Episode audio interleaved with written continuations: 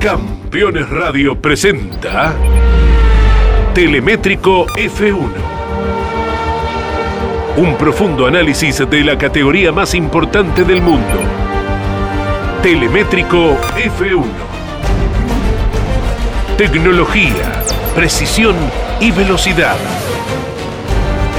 Con la conducción de Adrián Puente.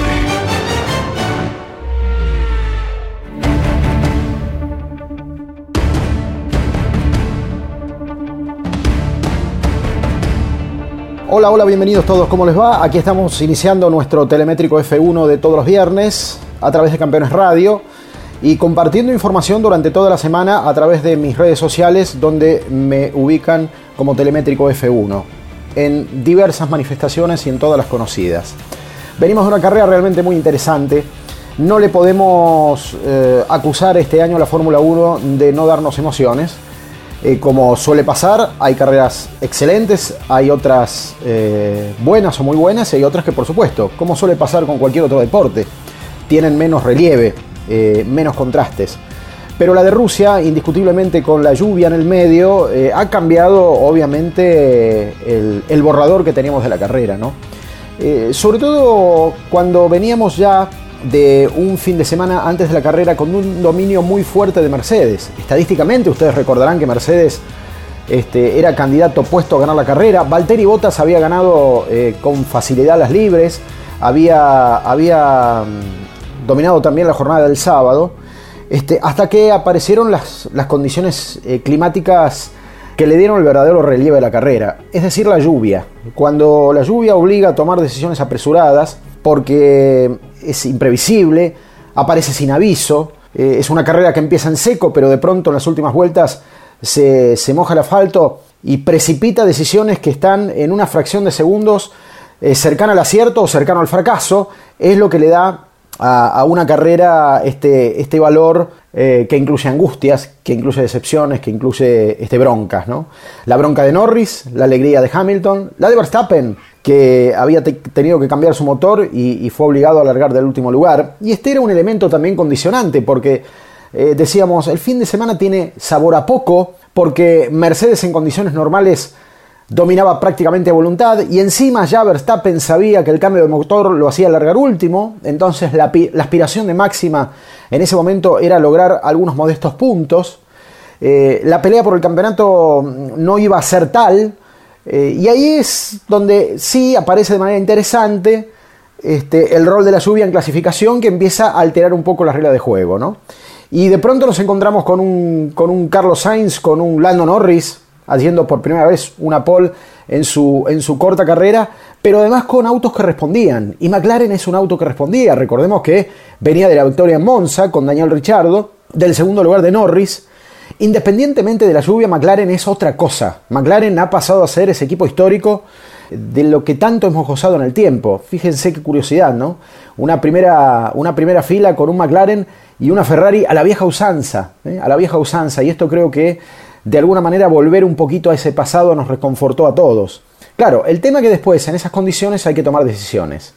Y Lando Norris tomó una buena y una mala. El sábado tomó la decisión, junto con el equipo, por supuesto, de cambiar rápidamente de intermedias a, slicks y esforzarse por una vuelta rápida en la, en la última Q y lo logró cuando no estaban los papeles esa osadía. Y no todos lo lograron con la misma efectividad. Después, claro, ocurrió todo lo contrario. Cuando tuvo que decidir a la inversa y estaba, digamos, casi agrandado por la decisión que había tomado el sábado y entendió que el domingo estaba tomando también una buena decisión de no pasar a los intermedios en los últimos giros, lamentablemente ahí se equivocó. Y no pudo sostenerse en pista con los neumáticos slicks sobre una pista que ya estaba eh, mojada e inundada incluso en algunos, en algunos sectores. Se jugó y le salió mal. Y esto revolvió todo tanto que este, termina ganando Hamilton. Y ustedes dirán, toda esa vuelta, toda esa enorme vuelta, para que Mercedes siga ganando en Rusia. Es curioso, desde que existe Rusia en la Fórmula 1 en 2014, no ganó otro equipo que no sea Mercedes. Y lo ha ratificado con Hamilton. La duda que nos queda es que Hamilton ya le había dado alcance a Norris en seco. ¿no? Ustedes recordarán que lo tenía en un segundo, en un segundo dos, en un segundo tres. No sabemos si la pista hubiese seguido seca, si Hamilton lo hubiese podido pasar. Alcanzar lo alcanzaba, pero no sabemos si lo hubiese podido pasar. Creo que hasta ahí Norris dominaba y gestionaba bien sus neumáticos. Eh, después todo se hizo una lotería. Y la lotería terminó dándole la razón a la estrategia de Mercedes, que obligó a Hamilton, Hamilton aceptó y reconoció después haberle hecho caso al equipo, de ingresar, pasar por los intermedios y quedarse con la carrera. Esto hace que Hamilton y Verstappen estén diferenciados solamente por dos puntos en el campeonato, que el británico vuelva a estar primero y que Ferrari se posicione otra vez como un equipo con pretensiones, más allá de enormes problemas en la gestión de los neumáticos. Un primer bloque que nos obligó a viajar por Rusia después de una gran carrera y que en un ratito estaremos escuchando testimonios que nos van a explicar un poco por dónde anduvo esa carrera en función de la explicación de sus protagonistas. Estamos en Telemétrico F1, como siempre, en Campeones Radio. Ya continuamos.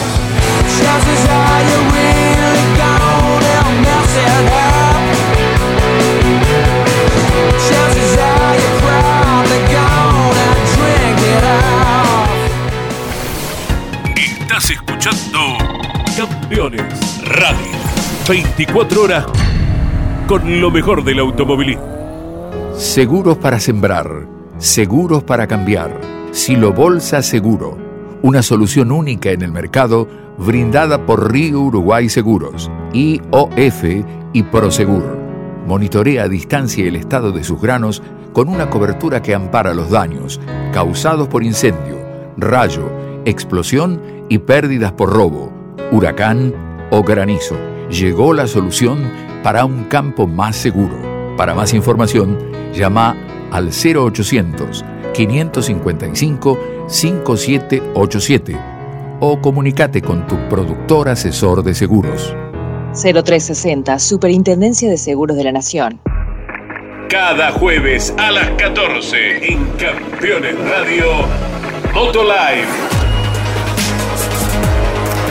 Lo mejor del motociclismo de Argentina y el mundo. Motolive, Motolive en Campeones Radio. Con la conducción de Mauricio Damon Gallardo y Sebastián Porto. Comunicate con este programa.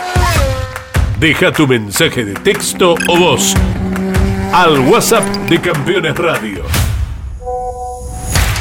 11 44 75 0000 Campeones Radio. Todo el automovilismo en un solo lugar.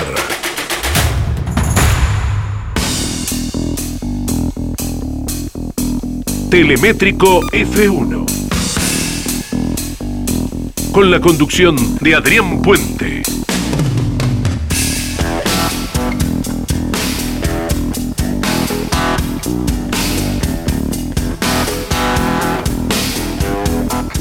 Seguimos en Telemétrico F1 a través de Campeones Radio. Referencia a Lewis Hamilton. Ganó una carrera extraordinaria. Para mi criterio es el hombre de la carrera, no solo porque gana, sino porque gestiona muy bien las dos instancias de la carrera. La carrera en seco y la carrera en mojado. O la pequeña carrera, la pequeña definición en mojado. Cuando, cuando se vieron obligados a pasar a los neumáticos intermedios. Primero, mirando en el, en el retrovisor a, a Verstappen en qué posición estaba Verstappen. Y segundo, persiguiendo un McLaren que para sorpresa de Lewis Hamilton era realmente muy rápido y se está encontrando con esta realidad del equipo Mercedes, que otro equipo motorizado también por Mercedes le puede eh, realmente complicar una carrera. Lewis ganó cinco veces ya en Rusia, es el piloto más efectivo en este circuito de Sochi, un circuito que se va para San Petersburgo, veremos, esa será otra historia después pero volvió a la victoria después de lo que fue Reino Unido, la gran polémica de Reino Unido, cuando impactó con, el auto de, Max Verstappen, Verstappen terminó en el hospital y Lewis terminó festejando en el podio una victoria realmente controvertida y, sin supuestamente la sanción adecuada según el punto de vista. ¿no? Pero vamos a escuchar a Lewis Hamilton cuando habla justamente de la eh, sorpresa en un principio que, significaba la presencia de Lando Norris, pero además largando, largando, pensando en cómo volver hacia adelante, hacia arriba, después de haber tenido efectivamente una mala largada. Lewis Hamilton ya de por sí había nacido toda su complicación en una mala clasificación cuando no pudo utilizar los neumáticos slicks en el último intento de la Q3, como sí lo había hecho Lando Norris. A ver qué decía el campeón del mundo en estas circunstancias. Did you really believe Toto when ¿Has creído a Toto cuando te dijo You can win this Venga, vamos, puedes ganar esta carrera a mitad de uh, carrera. Did you consider the ¿Y has considerado la centésima? Was coming in that moment? ¿Pensabas que iba a llegar? Um, Sin duda no estaba pensando en el número. Estaba pensando cómo volver a la parte de arriba. Porque estaba detrás de uh, los McLaren. Tenía buen ritmo para alcanzar a Lando, pero luego ha sido rapidísimo. Los McLaren son muy rápidos. Y después Toto, que apenas interviene en la radio, creo que creo que los puedes contar con los dedos de una mano las veces que interviene en la radio. Y sabía que se estaba viniendo arriba y yo pensando cálmate que queda mucho trabajo pero agradezco su apoyo. Y el segundo momento crucial para los neumáticos de lluvia. Un grandísimo trabajo de equipo este es un día que donde quizás no siempre acertemos, pero hoy han dado en el clavo. Y muy agradecido por su trabajo duro, que es lo que nos ha llevado a la centésima victoria. Ha sido tan difícil, tan duro llegar a esa victoria. Así lo escuchábamos al piloto eh, británico, después de ganar eh, con mucho trabajo de por medio eh, esta carrera, y pensando seguramente en lo que resta, ¿no? Eh, donde incluso coincide Horner con esta apreciación, los circuitos que vienen son 50 y 50 para Red Bull y Mercedes, cuando en otras épocas era indiscutible prácticamente que había escenarios propiamente del equipo alemán, especialmente en la última parte del campeonato y con los circuitos más modernos, ¿no? Eh, y sabe que cada victoria va, a ser realmente muy, muy trabajosa. Lo, fue en Rusia, lo fue en Inglaterra, la última anterior que había ganado, y después ustedes saben que entre, España y Reino Unido, eh, Luis no solo no había ganado, sino que había obtenido solamente dos segundos puestos sobre cuatro carreras. Para la performance, para el ritmo habitual de, Mercedes y de Hamilton, era realmente mucho. Y sabe que va a tener que dejar el cuerpo. ¿eh? Va a tener que dejar el cuerpo. Eh, Luis venía del contacto en Monza, vaya si puso el cuerpo donde incluso tenía una sensibilidad todavía, todavía en el cuello, el, el piloto británico, eh, y sabe que va a tener que poner mucho de sí, porque no solo está Verstappen en el medio, quien le quita puntos a Mercedes hoy es el propio McLaren y, ¿por qué no, Ferrari en una jornada inspirada? ¿Y por qué no, Pierre Gasly con el Alfa Tauri en otra jornada inspirada? O sea, hay otros pilotos y otras escuderías que pueden hacer una, presencia importante. Bueno, ni que hablar Richardo, pero también se trata de otro McLaren que le ha sacado directamente una, una victoria. Ya no es un duelo cerrado entre dos escuderías, o para ser más concreto, entre dos pilotos, sino que se trata de un abanico que se amplió mucho más y sabe que Luis va a tener eh, sin dudas eh, una secuencia de ocho carreras todavía muy complicadas. Así llegamos al segundo bloque de Telemétrico F1, nos vamos hacia el bloque número 3 todavía con más testimonios y explicaciones de lo que dejó esta carrera.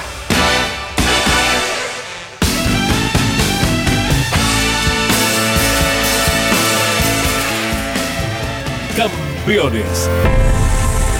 Campeones. Radio. 24 horas con lo mejor del automovilismo. Campeones.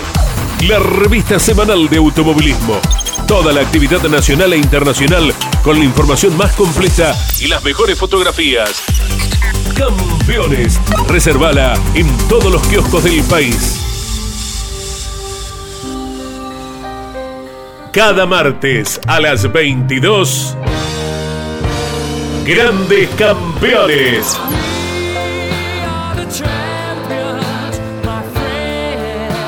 Un programa imperdible con un verdadero equipo de notables figuras. Juan María Traverso, Cocho López, Guillermo Yoyo Maldonado, Tito Besone y Ángel Guerra. Grandes campeones todos los martes a las 22 y repitiendo los jueves a las 17, los viernes a las 22 y los domingos a las 15. Grandes campeones. Otra propuesta para disfrutar por Campeones Radio. Todo el automovilismo en un solo lugar.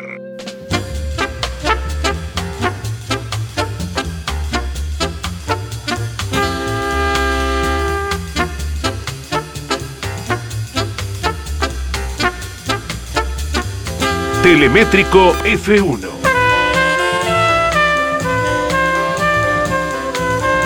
Con la conducción de Adrián Puente.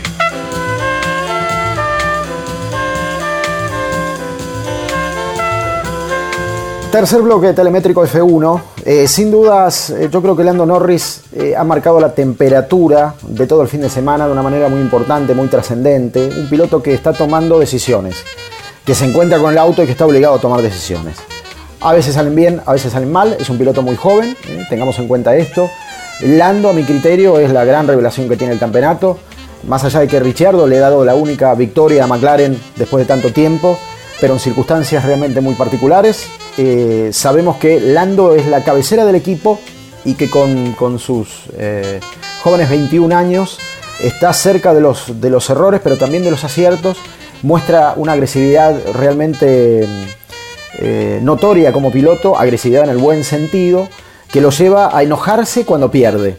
Y se enojó, se enojó en Rusia, porque además tomó una decisión que no le salió como el día anterior.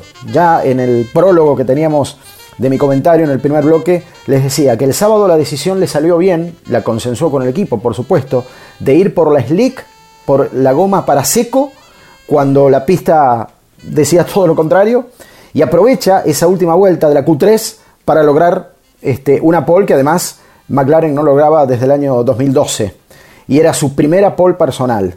Después tomó la decisión eh, opuesta, y de eso sí se hace cargo Norris, este, de seguir con los eh, compuestos secos cuando la lluvia cada vez era más intensa.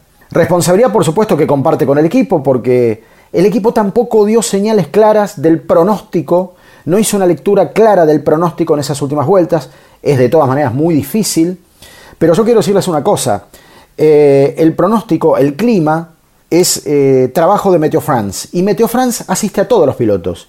Antes, y a todas las escuderías, mejor dicho, ¿no? Antes cada escudería, o por lo menos las escuderías más poderosas, tenían sus propias mediciones, más o menos precisas. Ahora Meteo France asiste a todos por igual. El tema es la interpretación que cada escudería haga de eso, o, bueno, el riesgo que cada escudería esté dispuesta a asumir más allá de lo que dice Meteo France. Y McLaren dejó un poco librado a su, a su suerte a Lando Norris, que toma la decisión, que se equivoca y que Después de la carrera, dijo esto.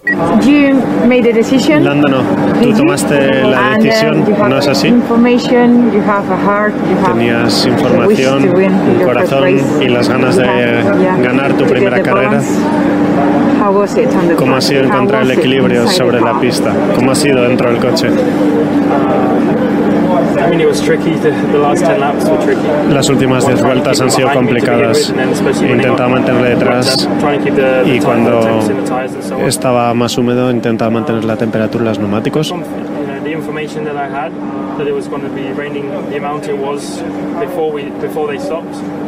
And um, I think we were correct to stay out on the slick tyres. But the next lap I came round, it was raining a lot, lot more, which um, which I didn't get told, or they didn't think, or see, or know. So um, yeah, I guess we made the wrong decision. Supongo que hemos tomado la decisión equivocada. Pero en cierto modo ellos me preguntaron si pensaba que debíamos entrar y tomé la decisión de quedarme fuera. Así que tengo que encajar el golpe y seguir adelante. Hasta ese momento la carrera ha sido perfecta. Sí, hasta entonces. Solo me importa el resultado final. Así que. Ayer escuchábamos al piloto británico eh, contrariado. ¿eh? El gesto no era el habitual. Un chico enojado que apretaba la mandíbula y que necesita rápidamente una revancha. La, la estará eh, eh, seguramente buscando el Gran Premio de Turquía. Eh, otra de las voces de la jornada, la de Max Verstappen.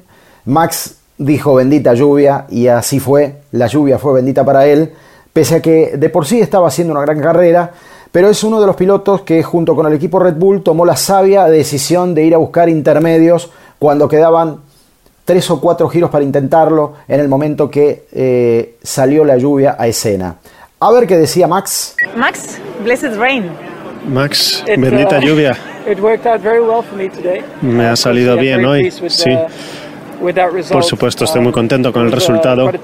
Ha sido una carrera muy complicada, empezando muy atrás, manteniéndome alejado de los problemas y ha estado cerca en algunos momentos. Pero terminar segundo aquí me ha gustado. ¿Esperabas minimizar así la penalización? Si a mitad de carrera estaba sexto, séptimo, era lo mejor que podíamos obtener por la condición de la pista. Se estaban abriendo, era difícil seguir y llegar a ser segundo es muy bueno. El mal menor, sabiendo que iba a perder el mal menor, porque terminó segundo y a dos puntos por debajo de Hamilton en el campeonato y cuando falta todavía un recorrido muy largo para que el campeonato termine con muchos puntos en juego. Interesante cambiar el motor, porque esa era la gran decisión que tenía pendiente Red Bull, pasar a la fase de penalización, pero olvidarse ahora para el resto del año de cambiar un motor, salvo que por supuesto tenga alguna contingencia o algún, algún inconveniente. Pero todavía queda pendiente, atención, la decisión de Mercedes respecto de cuándo cambiar, si es que tiene que cambiar, el motor de Lewis Hamilton, que sabemos que es un motor herido, que viene con algunas dificultades ya desde el eh, Gran Premio de Monza, ¿sí? Eh, un circuito todo motor y toda velocidad. Así que está pendiente esa decisión. En un ratito, más testimonios relacionados con los españoles, pero con Ferrari, básicamente, que vuelve a ocupar un lugar de privilegio en esta Fórmula 1.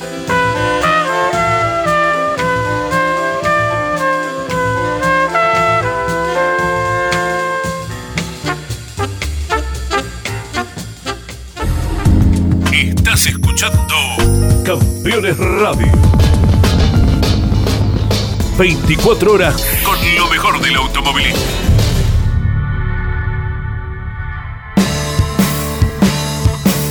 Juan Manuel Fangio. Uno va haciéndose con el auto parte de uno mismo. La leyenda.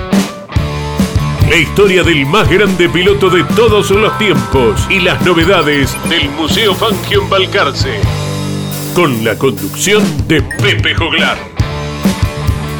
Juan Manuel Fangio, la leyenda. No es difícil hablar cuando uno dice la verdad o cosas que hayan pasado. Lo malo es cuando hay que inventar.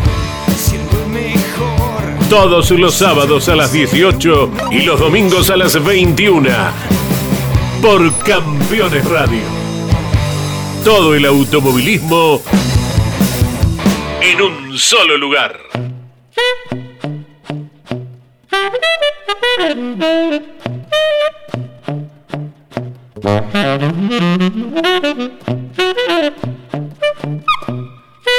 Telemétrico F1, con la conducción de Adrián Puente.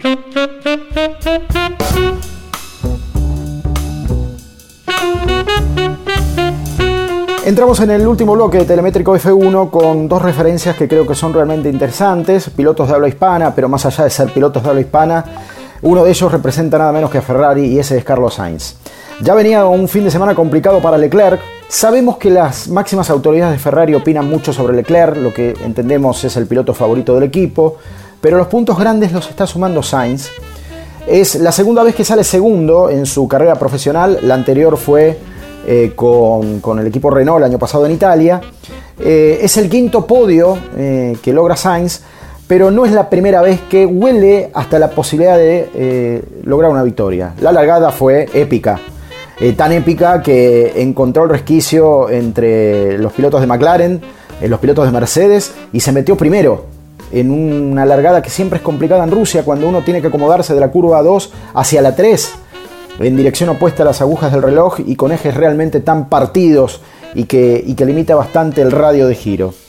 Eh, Sainz estuvo puntero durante una parte de la carrera hasta que los neumáticos empezaron a hablar por sí solos. Y ahí es donde se preocupa Sainz, porque la gestión del compuesto de neumáticos es donde Ferrari está teniendo algunos problemas. Y esto es lo que expresaba justamente en esta dirección el piloto español. Lo escuchamos. Me ha gustado mucho cuando te han dicho esto es un P5 en la radio y has dicho solo, ¿no? O sea, no me conformo y llevas así todo el fin de semana. Ayer en clasificación, sufriendo y clasificando segundo, hoy en la carrera hasta terminar tercero, Carlos. Sí, eh, no, hay que, no hay que engañarnos, no hemos sufrido así una carrera sufriendo todo el rato. Después de ponerme primero en la salida, que era el objetivo principal, pues creía que con aire limpio y, y guardando muchísima gasolina, guardando la rueda, creía que iba a poder extender la vida del neumático medio, pero seguimos, seguimos sufriendo, seguimos teniendo problemas de degradación del neumático delantero, que es algo que, que tenemos que seguir trabajando, no nos podemos conformar porque la próxima vez que me encuentre primero no me gustaría ¿no? que me adelantasen con, con, esa facilidad. Entonces, a partir de ahí todo, todo mucho más complicado, luego en tráfico, con la dura, sin poder adelantar. Y luego por fin ¿no? he visto que, me he puesto tercero y ahí a partir de ahí he podido poner un poco más mi ritmo con la rueda dura y va bastante más cómodo y he podido ir, ir tercero con comodidad hasta que ha llegado la famosa lluvia y, y ha cambiado todo. ¿no? Ahí ha sido ya mantenerse en pista. Con el neumático duro que no era fácil y los del medio iban mucho más rápido que nosotros porque tenía más temperatura, un neumático más blando. Y hemos acertado en el momento de parar y nos hemos nos hemos aprovechado y hemos Cuéntame un poco más al respecto, porque hemos visto, claro, nos hemos perdido gran parte de la transmisión, solamente veíamos en la clasificación que ibas perdiendo posiciones precisamente, todavía con ese neumático duro, cuándo tomar la decisión y cómo ha sido el reentrar en la carrera hasta conseguir la tercera posición. Bueno, básicamente se, se ha puesto a llover en el primer y segundo sector, eh, mientras que el tercero se ha mantenido seco durante un par de vueltas. Lo que pasa es que ya llega un momento que el primer y segundo sector estaban tan mojados que los que íbamos con la rueda dura no podíamos mantener el coche en pista, mientras que los de la media, eh, creo que eran eh, Max, Checo, Charles y Fernando, que llevaban con la media nueva, iban bastante más, tenían bastante más grip, ¿no? Entonces yo como iba con la dura he dicho es que tengo que parar porque una vuelta más y me choco, ¿no? Y, y, y he parado, los de la media han intentado alargar eh, algunos han intentado alargar una vuelta más y ahí es cuando hemos hecho la, la llamada perfecta para, para Vox y ya con la intermedia hasta el final las últimas cinco vueltas. Quinto podio. Quinto. Y esta este vez normal. oliendo, lo- oliendo ¿eh? bien a, a champán. Sí, un poco demasiado me han, eh, me han mojado, pero sí, podium. Pero bueno, sobre todo contento con el fin de semana, ¿no? Una buena quali, una buena salida, eh, arriesgando en la primera vuelta, en- adelantando a Lando. Ya se lo prometí ayer, le dije mañana me voy a tirar. Yo creo que no me creyó, pero hoy ya creo que, que le he demostrado. Y, y luego, bueno, intentando aguantar y buen ritmo de carrera con la dura, no tanto con la media y, y consiguiendo un podium que sabe, sabe bien. Me van a matar, pero Silvia, por favor, déjame mandar que mande un mensajito por aquí, Carlos. Ya estás más cerca, diles a todos los españoles del podio 55. ¿Por Ya llevas 5, de 5 Ah, a bueno, 50 que tú solo quedan otros 50 más. Espérate, no, todavía queda. No, no, hay que, lo que hay que conseguir es una victoria, que hoy, si trabajamos un poquito más en el, en el degrado del neumático, un poquito más de potencia para aguantar esos envites de los Mercedes, eh, no me gustaría que me volviesen a pasar cuando voy primero. Entonces hay que trabajar para que la próxima vez que vayamos primeros no nos pasen con esa facilidad. Ferrari de todas maneras puede eh, hacer una primera lectura positiva de lo que dejó el fin de semana porque ustedes saben que hubo un ajuste en el motor Ferrari pensando en realidad en 2022 pero un adicional de potencia que evidentemente le empezó a dar resultados un poco más interesantes y pelea en los lugares donde justamente esa esa potencia era, era necesaria para el equipo de Maranello. Eh, Sainz eh, termina de, de demostrarlo y eh, Charles Leclerc, más allá del contexto difícil que significó el cambio de motor, estuvo en los puntos hasta que la lluvia dijo todo lo contrario. Alpine y Fernando Alonso. Alpine y Fernando Alonso. Un rendimiento de Alonso que incluso está haciendo enojar a eh, Esteban Ocon, que se quejó un poco de la puesta a punto de su auto y que no puede creer haber quedado tan lejos de Alonso. Pero convengamos que Alonso tuvo una largada de, de, de ciencia ficción. Un poco polémica a mi criterio, porque tuvo que cortar la chicana de la curva número 2. Ganó allí mucho terreno. Este, no fue, creo, ni observada esa maniobra.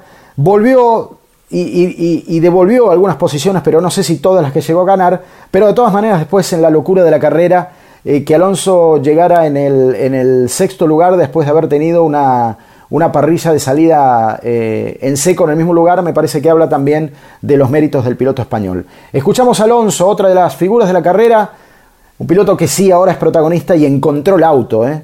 Encontró el auto, esto es lo importante. No sé ni por dónde empezar. Increíble, increíble. O sea, te hemos visto incluso en posición de podio, tomando decisiones, mostrando buen ritmo también en seco. Increíble. Sí, la verdad es que íbamos muy bien en seco, parecido a Checo incluso hasta, hasta la parada. Has adelantado a Verstappen. Hemos adelantado Verstappen, sí, así que hemos tenido buen ritmo hoy. Y luego cuando empezó a llover eh, y seguimos con las de seco, ahí la verdad es que me sentí muy bien y adelanté a Checo, adelanté a Carlos y estábamos en posiciones de podio. Y luego una vuelta llovía en la curva 5, una vuelta llovía en la curva 3, una vuelta llovía más o menos eh, y ahí tiras una moneda al aire. Alguien entró un poco antes, eh, tuvieron muchísima suerte porque la vuelta siguiente llovió mucho y nos adelantaron y si no llega a llover lo que, lo que llovió en esa vuelta hubiesen destrozado las ruedas de agua y hubiesen acabado fuera de los puntos, ¿no? como Giovinazzi o alguno que, que entró demasiado pronto. Así que, bueno, la suerte nos esquivó hoy bastante un podio, pero como prestaciones ha sido la mejor carrera del año, yo creo, eh, para el equipo y para mí. Lo que hiciste ayer, lo que has conseguido hacer hoy, desde el inicio además. Sí, sí, sí, la salida por la parte sucia sabíamos que íbamos a perder un poco, pero luego apuré bien en la curva 2, me tuve que saltar la chicane porque casi me llevo a Russell eh, por delante. Y bueno, como digo, tuvimos que mantener un poco los neumáticos y, y el coche luego en aire limpio, cuando empezaron a parar todos, íbamos a un muy buen ritmo. Así que vamos a coger nota de, de lo que hayamos hecho aquí, porque parece que hemos dado un paso adelante y bueno, que llegue la siguiente. Y, y como digo, lo de hoy sí que es eh, pura, pura lotería. No hay, no hay nadie que pueda saber la intensidad con la que va a caer la lluvia en esa vuelta exacta, ¿no? que paras o en la vuelta siguiente. Y hoy, hoy hemos tenido un poco de mala suerte. La fortuna sonríe o no sonríe, dependiendo, eso no depende de ti, pero a la hora de evaluar y poner nota de esta carrera, creo que la merece muy alta, ¿no? Sí, bu- buena nota, como digo, la mejor, la mejor de, de todo el año, ¿no? Eh, estar, como digo, luchando casi con, con Checo eh, cuando teníamos las duras los dos, cuando las condiciones se pusieron difíciles, adelantar a Checo, adelantar a Carlos, adelantar a Richardo, adelantar a Verstappen cuando salimos del pit stop, son cosas que no, no hicimos en ninguna otra carrera, así que hay que, hay que entender por qué íbamos ese, ese pelín extra este fin Ya de por semana. Turquía. Gracias. Así lo teníamos al piloto español eh, en su esplendor, contento, siempre en los puntos, salvo en Bélgica, desde el eh, Gran Premio de Azerbaiyán en adelante. Y Bélgica, tómenlo contra algodones, porque, a ver, fue la no carrera, donde también la lluvia fue protagonista, y prácticamente me parece que en términos estadísticos no puede ni contarse. Así que es muy auspicioso porque estamos hablando de eh, prácticamente 10 carreras o 9 carreras donde evidentemente el Alpine está respondiendo distinto y Alonso lo está interpretando diferente y pelea este, sin lugar a dudas por los puntos y es candidato a- posicionarse más de una vez como el mejor del resto, ¿no? Como siempre suele decirse a quienes están por debajo de estructuras como la de Mercedes y Red Bull. Hasta aquí llegamos, nos encontramos la semana que viene como siempre.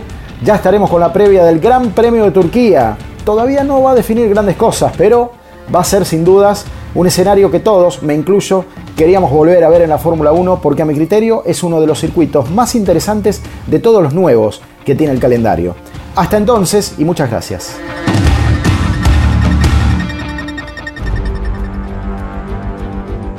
Campeones Radio presentó Telemétrico F1. Un profundo análisis de la categoría más importante del mundo. Telemétrico F1. Tecnología, precisión y velocidad. Con la conducción de Adrián Puente. Por Campeones Radio. Todo el automovilismo en un solo lugar. Campeones Radio. Una radio 100% automovilismo.